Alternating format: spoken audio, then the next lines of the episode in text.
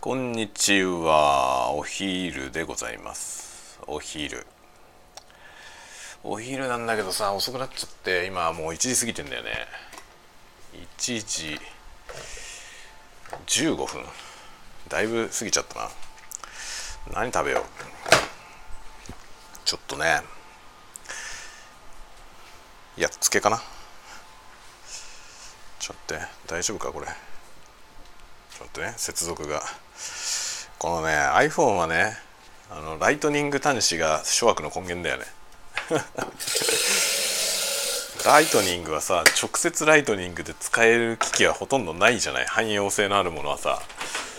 なので全部そのね変換を通さなきゃいけないから要するに接点が多いわけですよね。接点が多ければ多いほどさその接触接触不良が起きる率が上がるじゃない。だから信頼性がどんどん下がるんだよね。だからなんか変換をいっぱい出すからこの端子で全部カバーしてねっていうさそういうやり方は良くないよね。なんかなるべく接続をさ少なくできるようにしてほしいんだよな。いろんな変換をかましてかましてじゃなくて。なんか設計思想としてねまあ、スマートフォンはさしょうがないんだよな。そう本体が小さいから。本体を小さくしなきゃいけないという問題があるのでやっぱりゴテゴテいろんな端子つけるわけにはいかないからね。なんだけど音声端子ぐらいは独立してつけてほしいよね。あのマイクとヘッドホンのコンボコンボのやつでいいからさ。なんかそれぐらいはそのライトニングと別につけてほしいよね。まあなんかねそこら辺がさそうじゃなくてその1個でシュッとしてるのが iPhone の良さだと言われりゃそうだと思うよ。そうだと思うんだけど使い勝手としてどうなのかっていう話はあるよね、まあ、iPhone はかっこいいけどね。そのデザイン的にやっぱかっこいいけどだけど僕なんかねその決してプロの道具ではないなっていう気がする。Mac もそうだよ。Mac も僕はねプロの道具じゃないなと思う。拡張性の問題とかね。信頼性の問題とかまああのねなんだろうモニターっていうかさその色の話だけはかなりプロフェッショナルだと思うけど結局それ以外のね要素がその外部端子がさ1種類しかなくてあとは変換してくれっていうそういう姿勢はさプロフェッショナルの道具としては使えないよねそれじゃあね。変換を使えば使うほど信頼性が下がるからね本当に。なるべく変換はしたくないそれで変換コネクタををつけるとさ結局そのケーブルだけでまあ変換ケーブルでねそのあっちとこっちの端子を違う端子をさケーブルでつないでるのとコネクタをかますのとは全然意味が違ってさ結果は似てるけどその信号効率って意味ではもう明らかに下がるんですよね。だから変換のコネクターがケーブルかどっちか選べるなら絶対ケーブルを選んだ方が質はいいです。まあでもそのケーブルを作ってるメーカーの信頼性とかそういう話もあるけどね。なるべくコネクターをかまさない方が絶対いいと思うんだよね。今ね昨日の夜回し忘れていた食洗機を回しました。昨日の夜から、ま、忘れてたんで昨日の夜と今朝の分がいっぱい溜まっていてそれを今回しました。ので昼はなるべく食器を使わないものを食べるってことでカップ焼きそば。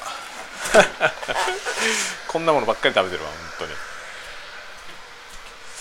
でノートの方はあのあれですねメンバーシップオープンして早速加入してくださった方本当にありがとうございます。まだ、えーと、僕のね初めて書いた小説がフルサイズ公開されてます。13万何千字あるからあのボリュームはすごいですね。ボリュームはすごいけど、まあ、それとそのその作品について今思ってることみたいな感想みたいなのを書いたのとまだ2エントリーしかないんですよね。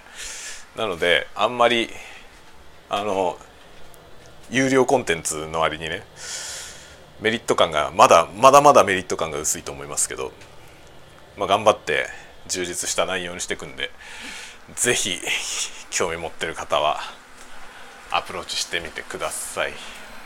まあ、交流とかもいろいろやっていこうと思いますけど交流とかは別にだりんだよなっていう人は全然参加しなくてもいいのであのコンテンツ読みたいだけだよっていう人もねもちろん歓迎だし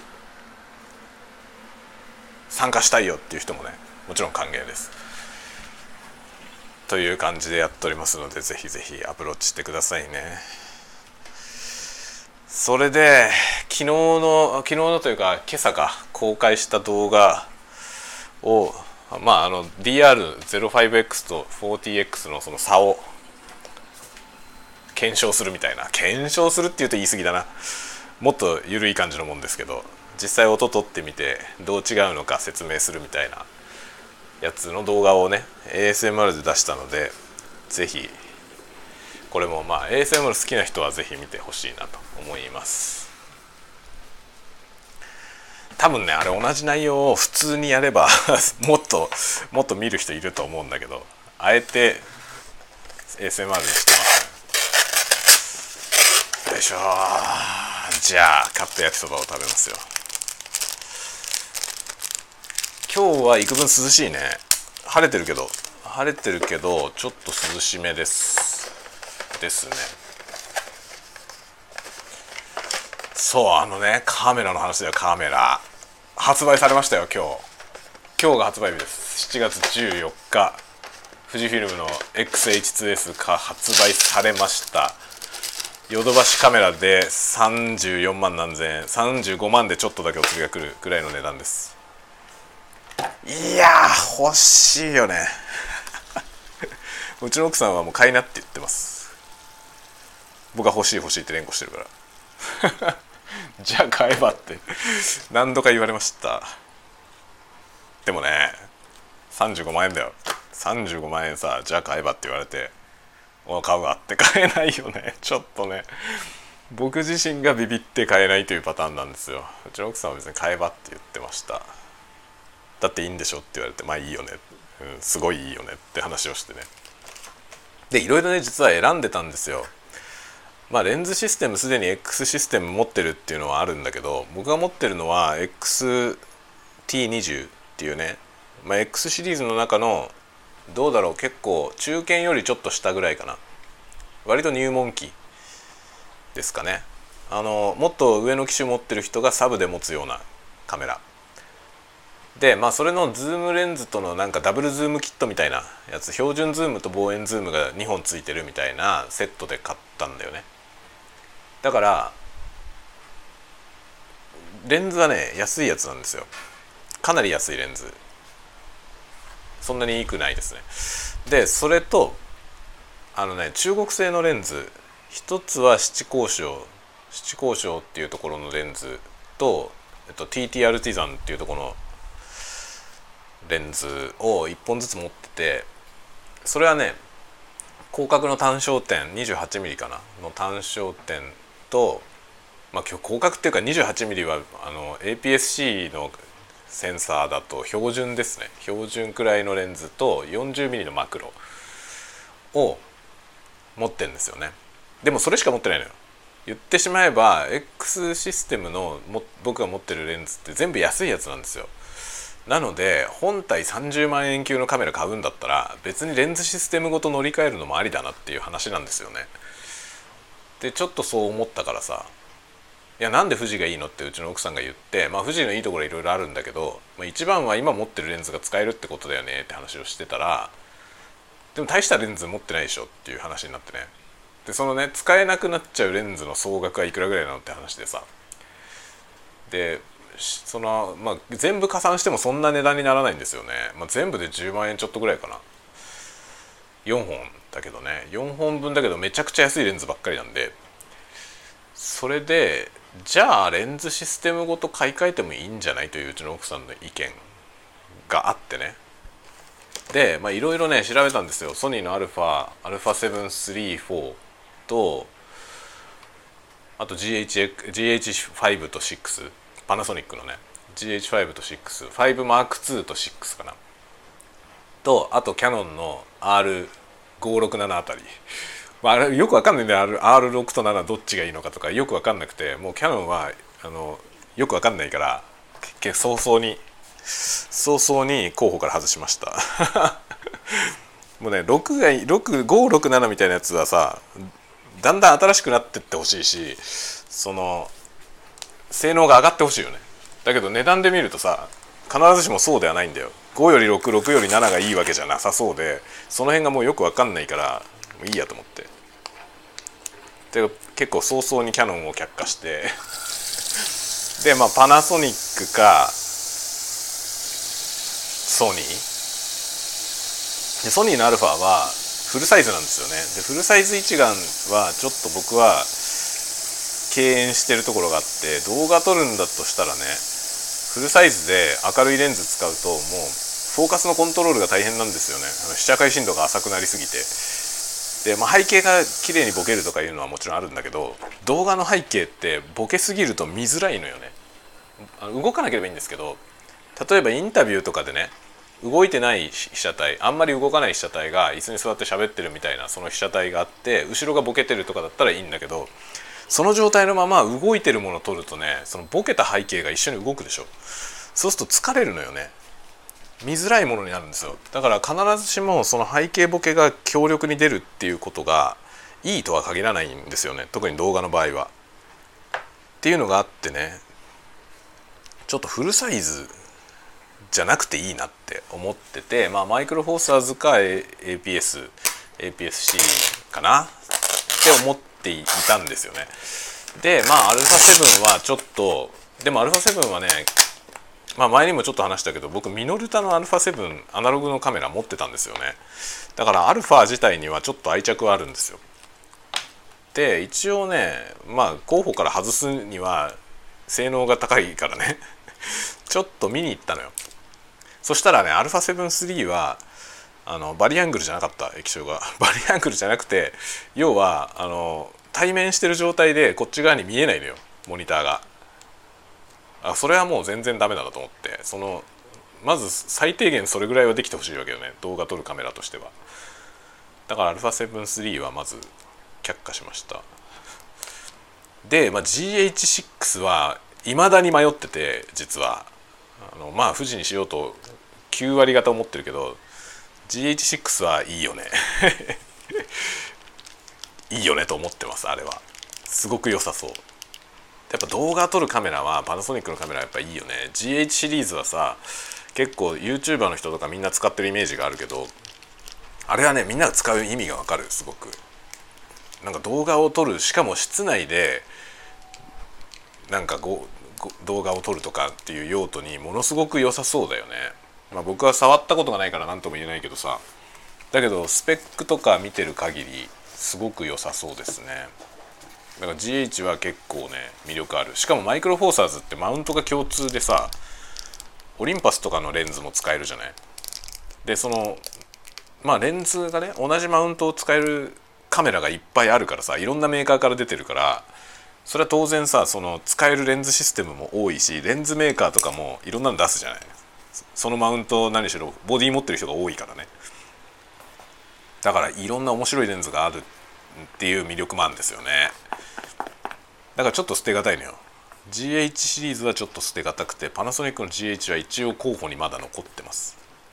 で一番本当はね注目してたのはブラックマジックだったんですよ。ブラックマジックデザインの BMPCC ブラックマジックポケットシネマカメラ BMPCC ってやつがあるんですよね。それが一番の候補だったんですよ。それもマイクロフォーサーズでマイクロフォーサーズのマウントなんですよ。だからレンズパナソニックとかオリンパスのレンズが使えるんですよね。いいなと思ってたの。でブラックマジックはさ僕ブラックマジックの編集ソフト使ってるからダヴィンチリゾルブ使ってるんですよね。で BMPCC を買うとねダヴィンチの有料版のやつがついてくるのよ。3万買うと3万5 6千円だったかな。もうちょっとだったかな、まあ、4万まではしないです。3万円台のソフトなんですけどで無料で使えるのよね。機能制限版が。で今んとこ機能制限版をずっと使ってるけど何も問題なくて十分なんですけどでも BMPCC 買うと製品版がついてくるからさそれはちょっと魅力だなと思ったの。で BMPCC はすごく良くてやっぱ動画を撮る専門だからさシネマカメラっていうだけのことはあってすごいんだよね。で超いいと思ってたの。超いいと思ってたんだけどガチすぎてオートフォーカスがないんだよ。調べてったらオートフォーカスがないということが判明したの。オートフォーカスと手ブレ補正がないんですよ。つまりはどういうことかというと動画を撮影するのにそんなねちゃんとシネマレンズを使うじゃん。っていう話。シネマレンズをちゃんと使うでしょ。しかもそのねあのハンディでね持って撮影するんだったらジンバル使うでしょ。当たり前だよねっていう世界の住人なんですよ彼は。だから本体に手ぶれ補正なんていらねえじゃんっていう話なんだよね。だってジンバル使うでしょっていうスタンスのカメラなのよ。だけどコチトラはさ そうそういうガチ撮影をするわけじゃないからインチキ YouTuber みたいなレベルですからね。そうするとさ手ぶれ補正は欲しいわけ。手ぶれ補正欲しいし AF はもっと欲しい。まあ僕もね今 AF はほとんど使ってないんですけど僕が今上げてる YouTube の動画ってほとんど AF 使ってないんですよね。で AF 使ってるやつは失敗してんですよ。AF が揺れちゃって変な風になってる。でああなっちゃうから使わないんですけどそうならない AF のカメラが欲しいのよ。だから何て言うのかな。こちらの意図に合わせたところにちゃんとフォーカスがピッといってくれるっていうかねで追従すると言ったらちゃんと追従してくれるカメラが欲しいんだけどそんなものないんだよねなかなか。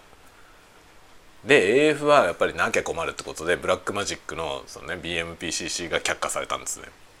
それで残ったのが GH6 か XH2S なんだけど XH2S のオートフォーカスやばいねものすごいねあれはちょっとね他に見たことないぐらいのレベルだね、まあ、ソニーのカメラでものすごい速いやつがあるけどあの超高いやつ。超高いやつで AF が恐ろしく速いカメラありますけどだけど追従って意味でいくと XH2S のやつはやばいよね。すすごい追従性なんですよ。それ見ちゃったからさ。もうこれじゃねってなった。だけどそんな動き回る被写体なんて撮らないけどね僕。ちょっと焼きそば食べながら喋る。まあそんな話でさ今日はもうねカメラの話で頭がいっぱいだよ。今日発売されたからね。それでさ予約しても発売日に手に入んないかもみたいなこと当初言われてたのに全然在庫あるよ店に。意外とあれ予約した人少なかったのかもね。まあでもさ富士フィルムのカメラって富士フィルムのファンの人が注目してるでしょ？そういう人はちょっと待つよねって思うのよね。このあとさ XH2 っていうの出るって話なんですよ。S がついてないやつ。でそっちはなんか噂の領域なんだけどまだ。あの高解像度型になるらしい。より高解像度が取れる。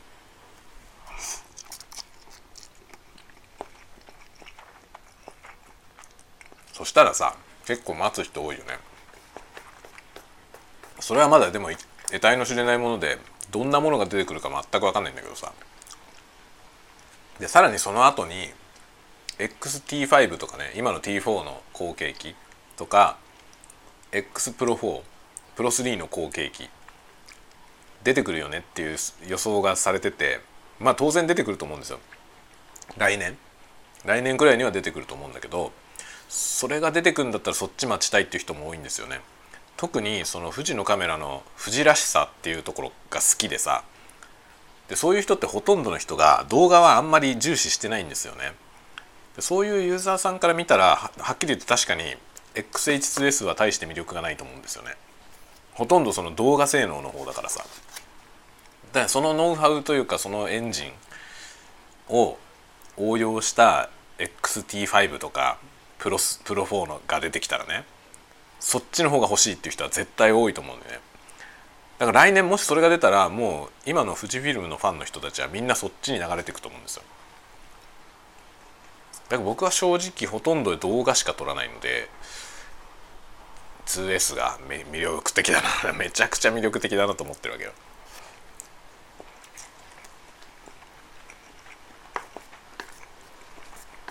まあ来年まで待ってればきっとより選択肢が増えてその中から選ぶっていうね。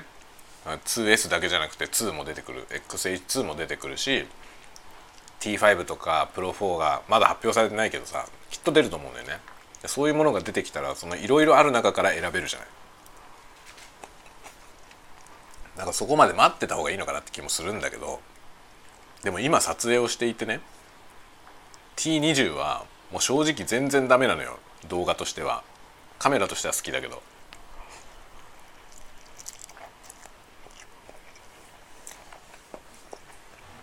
だからねすぐにも新しいカメラ欲しいのよね。もっと動画が撮りやすいやつが。そしたら H2 かな HS を買うかなって今めっちゃ思ってる。でレンズなんだよ今度はさ。XH2S はまあフラッグシップ機だからってのもあると思うけどレンズキットがないのよね。ボディのみの販売しかないんですよ今んとこ。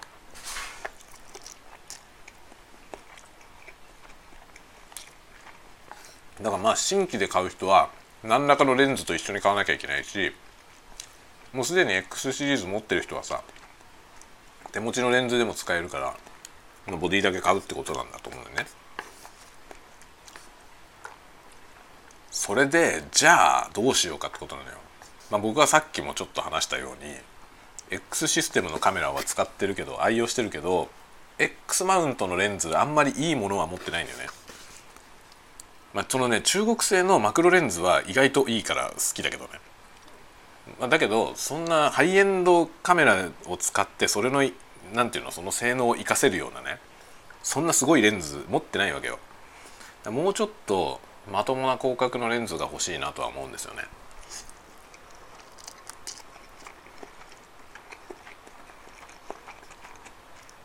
まあ主に YouTube 撮るってことを考えると割と広角に強い方が嬉しい。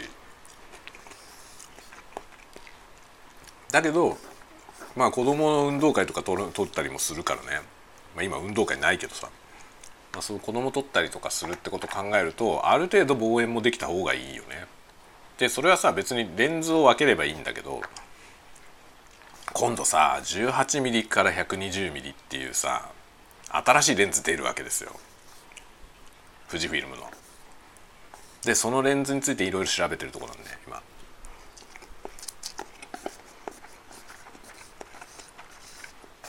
なんか電動ズームらしいズームが手動じゃなくて電動なんだって。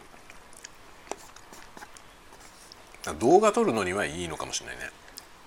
手動よりもね。動画でズームしながら撮影する時にやっぱ一定の速度でズームしてくれるのはすごいいいじゃない。だけど僕の撮る動画で多分動画中でズームしながら撮影するってことはあんまないと思うんだよね。あんまりその恩恵を受けられない気がするけど。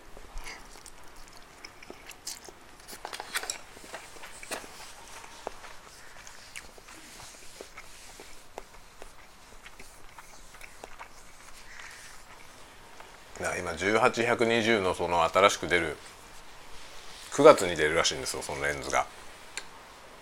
そのレンズと組み合わせて買うかもうすでに出てる何ミリだっけ？16から55かな。のあのレッドラベルっていうさあのすごいいい方の富士フィルムの中でいい方のレンズ。高級な方のレンズのねラインがあるんですけどそっちのラインから出てる広角ズームがあるんだよね。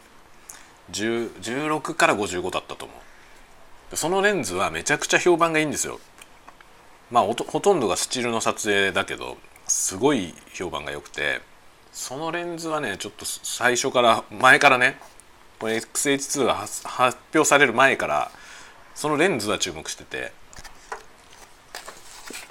当初はそのレンズと T4 を買おうと思ったんですよね。動画用に。でそれを買おうと思ってて実はねもうね5月？6月か。6月に買おうと思ってたんですよ。その T4 との1655かなの割といいレンズね。その組み合わせで買おうと思ってたんですそしたらさ5月末になんか X サミットとか言って新製品が発表されるよって話があったからちょっと待ったのね。買うの待ってそれ見てから決めようと思って。そしたらさすげえものが発表されたからもう途端に T4 を買うっていう選択肢はなくなっちゃって今待ちモードになっちゃったんですよね。だから6月に買おう本当は買おうと思ってたやつが今7月になりで今度9月にレンズが出るからじゃあ9月まで待とうかなと今思ってるとこなんだよね。でさ そうこうしてるうちに H2 の内容が多分発表されるよね。これ永遠に変えないパターンかもしれない。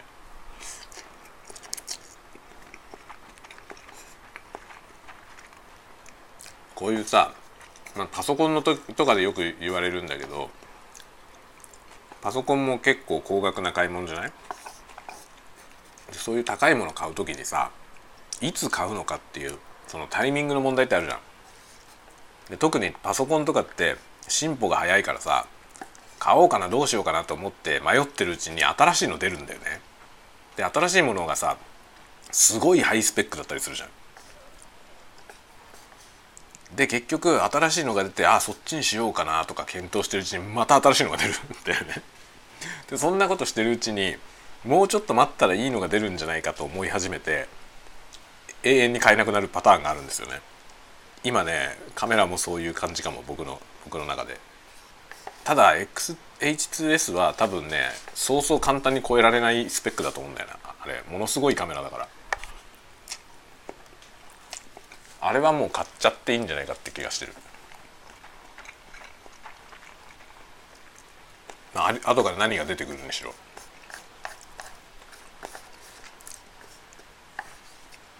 まあさあれなんだよね。富士フィルムはさ XH1 の時にさ XH1 の時にやらかしたんですよね。XH1 が出たすぐ後に T3 が出てでも完全に持ってかれたっていうさその T1 の価値がほぼなくなったみたいな 状態があってあれを懸念してる人たちも買い控えてるよね。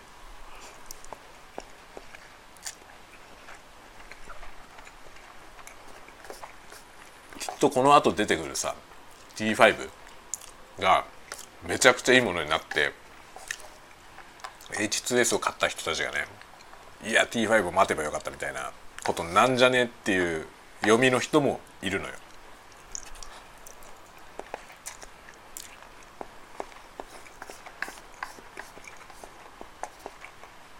だけど僕思うに H2S はちょっと今までの富士フィルムのカメラと全然違うからさ方向がだから XT5 がもし出るとしてもなんかバッティングしないんじゃないかと思うのよねこれとバッティングするようなものは出てこないんじゃないかなっていう気がしててもっと正当に T4 の後継機 T4 がもっと良くなったやつが出てくるとは思うけどこの H2S みたいななんか全然違う方向のさシネマカメラを目指してるカメラだから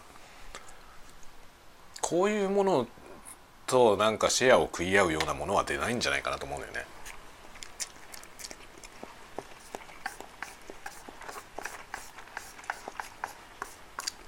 まあ、プロ4とかプロ3に至ってはさプロ3の後継に至ってはまるっきり方向が違うからそもそも多分そこはもうターゲットにしてる客層が全く違うと思うんで、ね、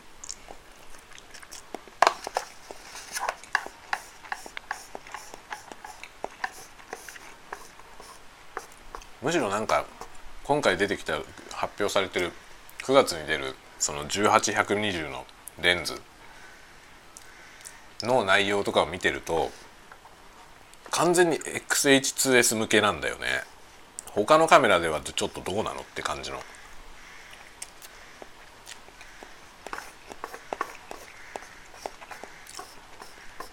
なので買いなんじゃないかな。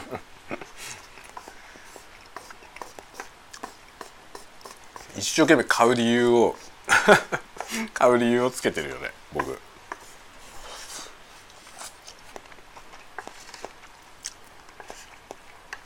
これでもさ買い物好きな人あるあるだと思うけどこうやってねまあその金額にビビってなかなかポチれないんだけど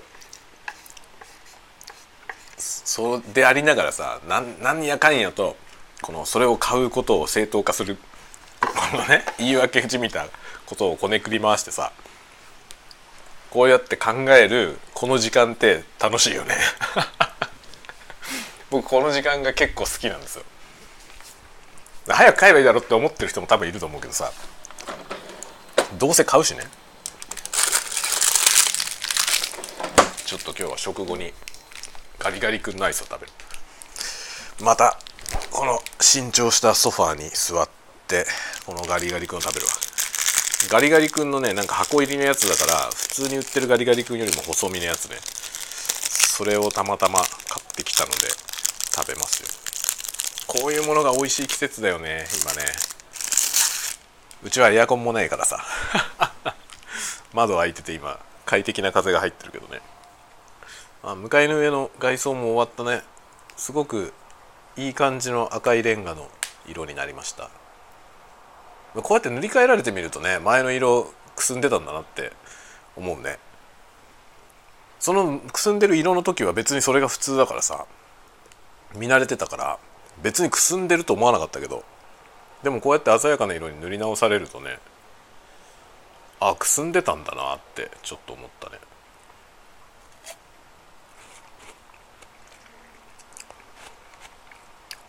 うん。うまいわ。ガリガリ君。何の話だったっけ？物欲の話だ。物欲。そうそう物欲でさねなんかその欲しいものをね欲しいものを買いたいっつってパッてすぐ買うのも楽しいけどこのああだこうだああだこうだああだこうだやるの楽しいよね。悩ましいとか言いながらさあっちのメーカーのカタログもらってきてこっちのメーカーのカタログもらってきてさ並べてこうね飽きもせずに眺めてさどっちがいいかなとかね。まあどっちがいいかなとかやってんだけどまあ自分の中では多分結論は出てんだよ最初から。最初から出てると思う。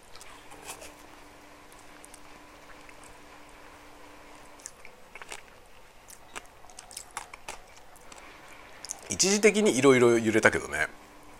BMPCC がいいかなとかさ。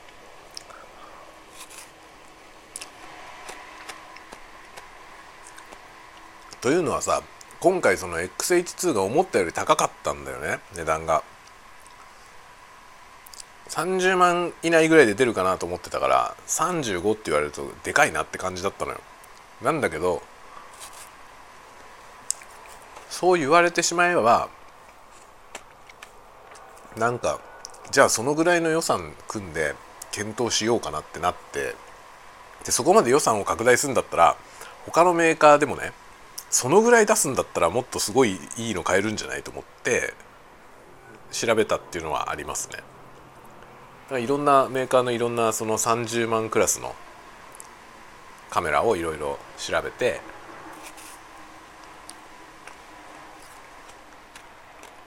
どれにしようかなってやってるわけよ。それがね楽しいよね。まあおおむねもう結論は出てて、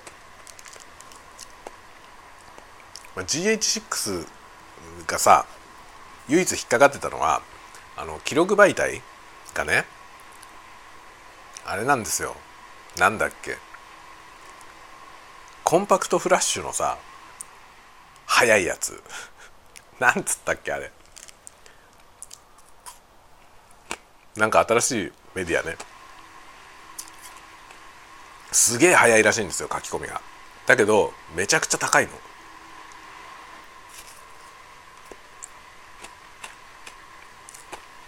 で GH6 はそれそれと SD とダブルスロットなのかな？みたいな話でそのメディアが高いんだよなみたいな話まあ、YouTube でさそういうこと言ってる人がいたからさああそうなんだと思ってたのよ。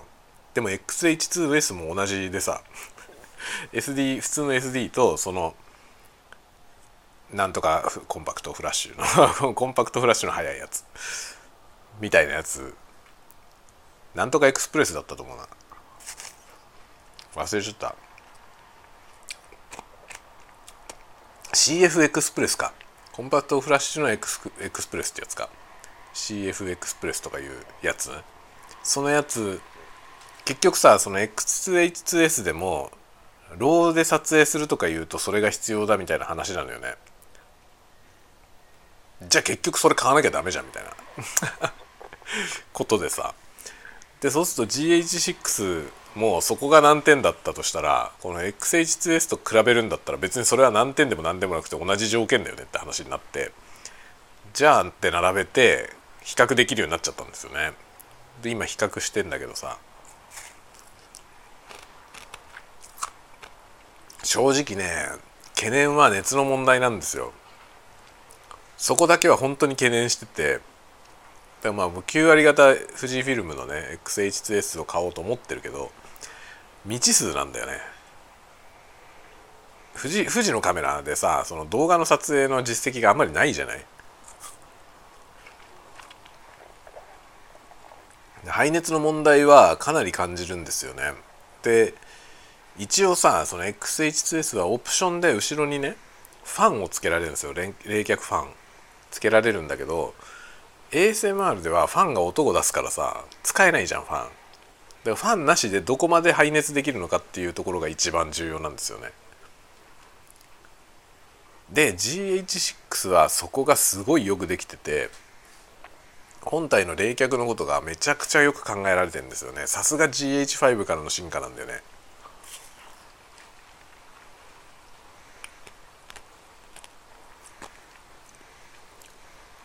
なんか武骨にでかいんですよ。GH6 って。でかいっていうか分厚いのねボディが。でその分厚さがちゃんと冷却に生かされてるんですよ。よくできてて。でそのスペック上の制限はないんですよね。その動画の制限時間が。無制限って書いてあって。それもすごいよね。でソフトウェア的なその制約はないという。まあもちろんね無制限っつっても無限に取れるわけじゃなくてメディアの容量にもちろんよるしその発熱でね止まっちゃうことももちろんあるんですよ。熱が上がりすぎるとは止まっちゃうけどその、まあ、限界に達するまでのその時間より長ければそれが助かるんだよね。今 XH XT20 がさ僕が使ってるカメラがもうきっかり40分で切れんだよね。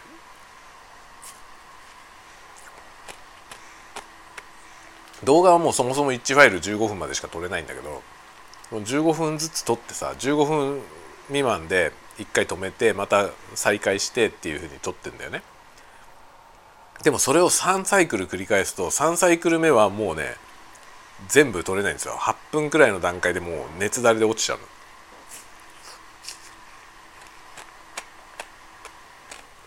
だからきっちり連続撮影時間がまあ30分から40分35分ぐらいだと思いますね。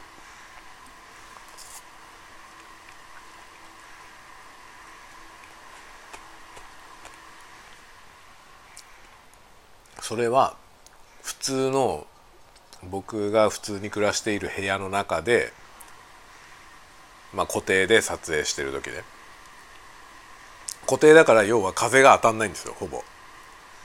移動してないから。風に当たらない状態で、まあ、純粋に本体からのその排熱だけで冷却してる状態。それだと30分経たないぐらいで画面にあの温度の警告のサインが出てでそのまま使ってるとサインが出てから10分しないぐらいで落ちますね。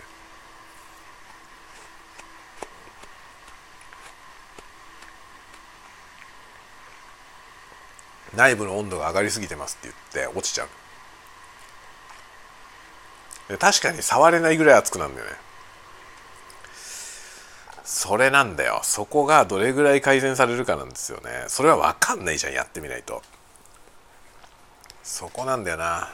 XH2S で連続撮影が何分くらいできるのか。せめて60分できてほしいんだよね。まあ、連続撮影っていうのはスペック的な連続撮影時間じゃなくて。そうじゃなくてその連続撮影時間は1ファイルあたりのやつはあるので例えば 4K で30分とか決まってるので 4K30 分だったかな。そのぐらいだよね。だからそのいずれにしても30分で一旦止めなきゃいけないのはあるんだけど止めた後次のカットをすぐ撮り始めてまた30分撮れるくらいのなんつうの？冷却性能であってほしいわけ。オプションのファンをつけなくても。これなんだよな。これを検証してる人はいないんだよ。そんなことの用途に使ってる人がいないんだよ。みんなだからその AF のスピードとかあと高速撮影連射速度とかがめちゃくちゃ速いのでそういうところのその富士が売り文句にしてる部分は結構みんなねレビューの動画が上がってるんですけどそうじゃなくて普通に三脚に立てっぱなしで連続動画を撮影して何分撮影できるのかを知りたいのよ。僕は買ったらそれを検証するよ。っていうか僕は自分の撮影の用途がそういうのだから多分検証するまでもなく実際こうでしたってすぐ分かると思う。最初からそういう使い方をするからね。というような感じなんですよね。こういうことを考えるのは楽しいんだよ。で買ってくるのも楽しいよね。買いに行きてえな。もう今日さ発売だからもう今日なんか実況でね開封動画をライブでやるとか言ってる人もいてさもう羨ましいよねいいないいなって感じよ。これ発売日にさ発売日に手に入れるのやっぱり熱いよね。ていうか予約すればよかったよね僕もね。どうせ買うんだったらさ予約すればよかったまあでもねあいやあのねそうこれはね本当にプライベートな事情なんだけど僕うちの僕の親父がさもうじじいさん僕の親父だからじいさんだけどあのもう定年で隠居してて今趣味でね写真やってるんですよ。で XT4 を持ってんだよで T4 持ってて今度ね夏休みにうちに遊びに来るんですよね。孫に会いに。遊びに来るからその時 T4 を持ってくるので T4 を見してもらおうと思ってる。だから、T、それで T4 の現物見せてもらった上でから買おうかなと思ってるわけよね。XH2S を。だけどうせ買うよな。どうせ買うんだったら買っといてむしろじじいさんにも見せたらいいんじゃないって気もするよね。買ったわっつって。見せた方がいいんじゃないのって気もするな。してきたよ。どうしよう。困ったね。買うか。今買えばまあね今月中には手に入るでしょ。うわ欲しいね。だこのね欲しい欲しいって言いながら考えてるのが一番楽しいんだよな。あとはだって,、ね、支払いの現実的な話になる。実際買ったら。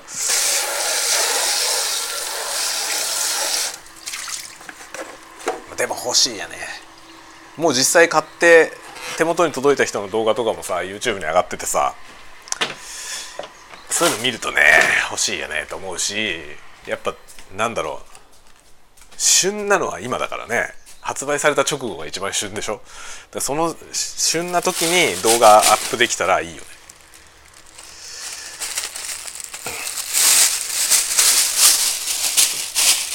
まあそれでも僕がねもし買ったとしても動画アップするっつったって動画 ASMR だから。ねえ XH2S 買ってみたよ使ってみたよっつっても ASMR だったら多分 ASMR 層しか見ないよね。とは思うけどね。まあちょっとそういうことも考えつつねやっていこうと思っているよ。あそうだ。もうコーヒーがないからコーヒーを入れなきゃいけなかったのに何もしてないな僕。コーヒー入れるか。今もうこれさ録音終わって午後の作業に入ろうと思ってたんだけどコーヒーを入れなきゃもうコーヒーがないことを思い出したので今からコーヒーを入れるわ。コーヒー入れてる間も喋るか。もうもういいやっていう人は別に全然いつでもあの再生を止めて自分の作業に戻られて構いませんからね。もちろん当たり前だけどね。当たり前だけどそれで構いません。僕は今からコーヒーを入れるよ。それで今ねこのなんだろうこれ。このね僕がアイスコーヒーを飲むのに使っているなんかの瓶。なんか蓋のついたね瓶なんだけどマグカップみたいに取っ手がついてるのよ。でそれをねこの間ねどこだったかなイトーヨーかどうかどっかでこれね超安売りしてたの。投げ売りしてたんですよね。在庫処分みたいな形で。でめっちゃ安かったのよ。すごい安さで売ってたからなんか色違いで2個買ってきたんですよね。青いのと普通のクリアの。とね2種類買ってきて。それをねなんか花瓶みたいな瓶なんだけどさ。それをコーヒー飲むのに使ってるんで今それをちょっとね洗ってこれにまたアイスコーヒーを入れて午後の仕事に行こうかなと考えているところ。このグラスの中洗うやつ。あグラスの中洗うやつさなんか100均にいろんなのがあってうちの奥さんがいろいろ買ってくるんだけどさなぜかうちの奥さんはこのスポンジタイプのやつしか買ってこねえんだよな。これさスポンジタイプじゃなくてブラシのやつの方が絶対よく落ちるよね。そんなことない？僕ブラシのやつ一つが会社に置きっぱなしになっててさそれで会社で使ってるマグカップ掃除するんだけどめちゃめちゃ綺麗になるのよねブラシのやつ。このスポンジのやつよりブラシの方が絶対いいと思うな。じゃあ自分で買ってこいって言われるだけなんだけど。だけなんだけどね。うちの奥さんは自分で買ってきたものをここに置いてるのでそれを僕は使ってるだけなんで。ねそんなもんが欲しいんだったら自分で買ってこいと言われますね。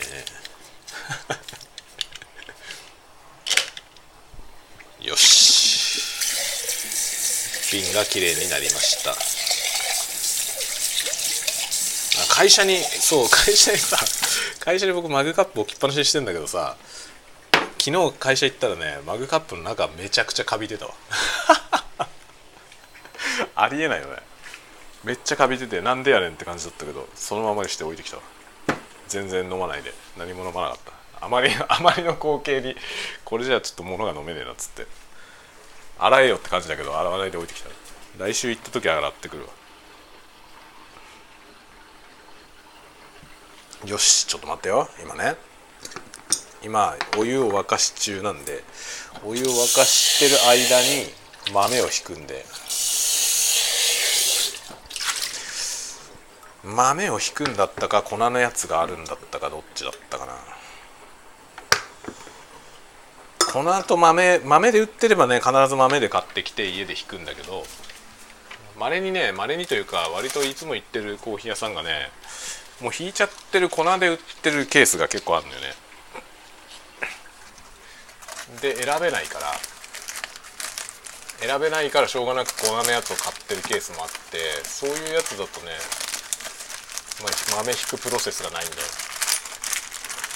まあ別にいいんだけどね。その方が手間がないっていうのはあるけどでもねすぐ酸化しちゃうのよね粉のまま置いとくと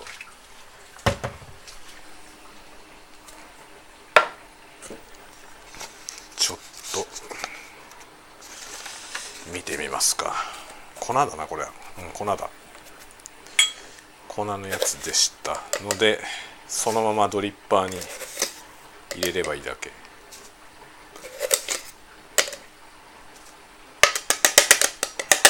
OK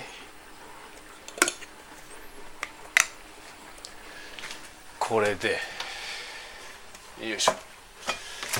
あとはお湯が沸いたらドリップして終わり。ちょっと窓開けるか。キッチンの窓を開けました。なんだろう。下の花壇になんか紫の花が咲いてるパンジーも咲いてるしカーネーションはもう終わったっぽいね。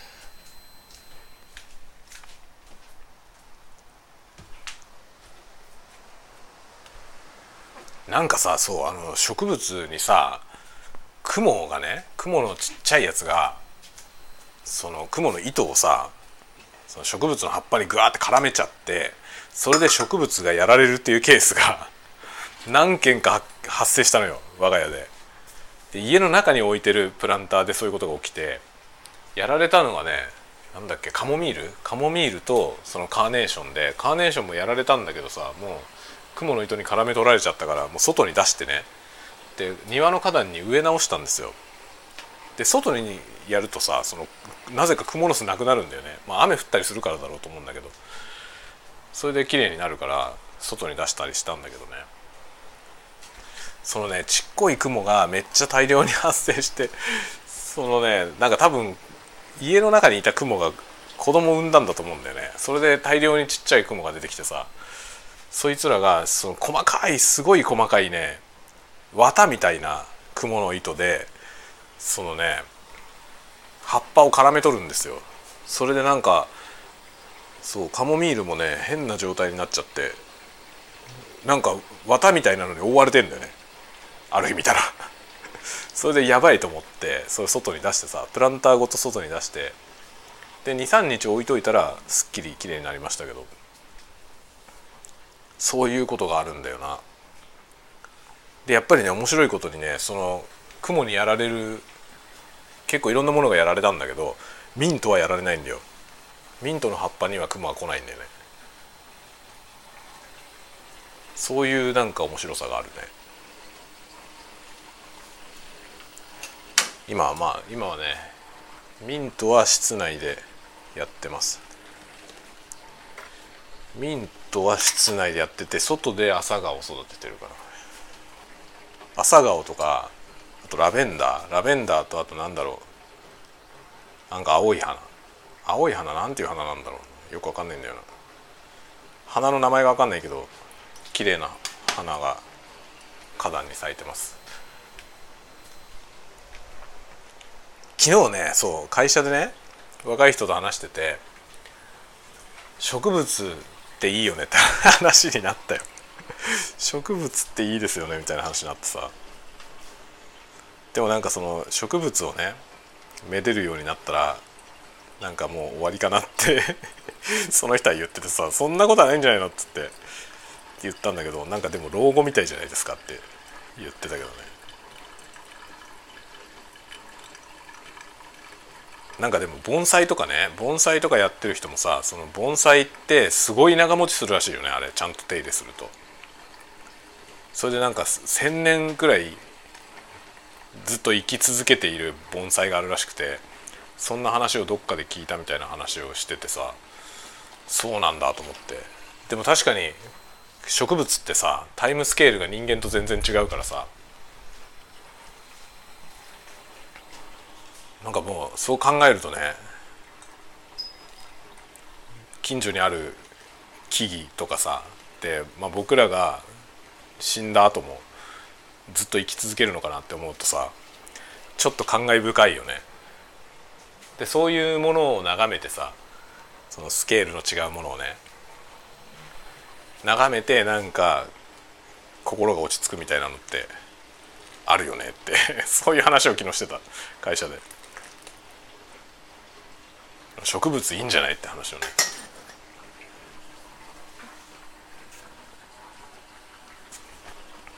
まあなんか生命力って意味では植物はすごいよね。動物とやっぱ全然違ってさその剪定するじゃない？こう葉っぱをね。葉っぱとか枝とか切ってさ剪定するとより成長したりするじゃん。すごいよね。剪定はした方がいいんだよね。うちのベリーの木もさジュンベリーの木があるんだけど剪定したんだよ。去年去年初めて剪定したんですよ。もう伸び放題になったからさ。結構ひどいことになったんで昨日去年ね結構ざっくり切ったのよね。あの秋口にまあどうせ冬になるしさ冬ごもりのあの冬囲いしなきゃいけないからそれも大変だからねでかいと。結構大掛かりにバッサバッサ切ったのよ。そしたらねものすごい勢いで今年その切ったところから新しい芽がさ芽吹いてものすごいいっぱい伸びて去年よりも背が高いよ。今。すごいよね。なんか植物ってすごいなと思って。ぶった切ったことによってなんかより成長が促されるっていうさ。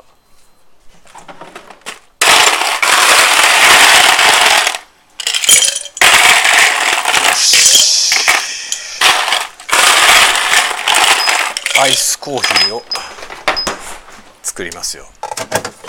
アイスコーヒーはこの満載の氷に熱いコーヒーを注ぐ。で氷を使ったら必ず製氷 製氷機に水を入れると。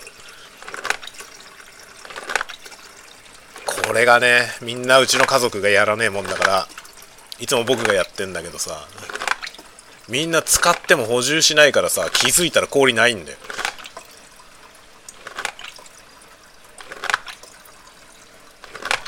これねでも子供がいる家の人でね同じようなこと言ってる人いたわツイッターで。ねほんとこれあるあるだよねきっとね。子供ってさ氷とかガンガン食べたりとかさ飲む飲む時に氷入れたりするじゃん。で補充しないんだよ。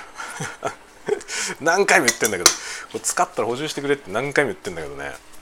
補充してくんないんだよ。それでなんかいざという時に氷がない。さてコーヒーも入ったし午後の仕事に入りますよ。今日も多忙だよ全くもうって感じだよね。ではではではではでは。よいしょ。また夜にでも。ちょっと今日わかんないけど夜やると思います今日は。特に予定がないんで。